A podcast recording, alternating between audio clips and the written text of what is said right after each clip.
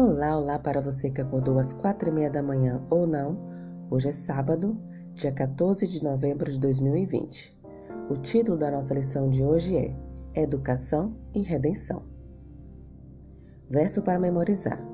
Toda escritura é inspirada por Deus e útil para o ensino, para a repreensão, para a correção, para a educação na justiça. Segundo Timóteo, capítulo 3, versículo 16. A Bíblia conta uma longa história a respeito de Deus e seu povo.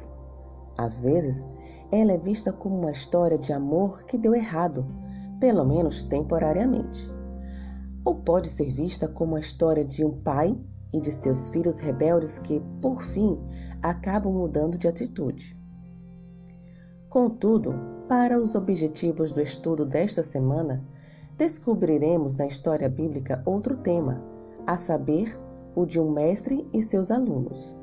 Eles continuavam sendo reprovados nas provas, mas o mestre pacientemente lhes explicava as lições repetidamente, até que, finalmente, alguns as assimilavam.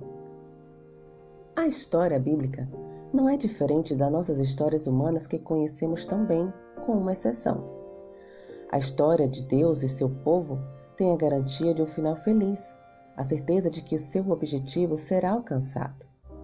A graça divina para o seu povo assegura esse resultado. A responsabilidade humana nesse relacionamento tem sido muitas vezes mal compreendida e até temida por muitos que a julgam penosa. Mas, na verdade, a história bíblica é essencialmente o convite para conhecer a Deus e compreender sua vontade. De fato, aprender a conhecer a Deus é a nossa principal resposta à sua graça. Não é possível merecer essa graça, mas podemos conhecê-la. E o que é a educação cristã, em sua essência, se não a educação que ensina sobre a graça? Que o Senhor te abençoe. Um feliz sábado.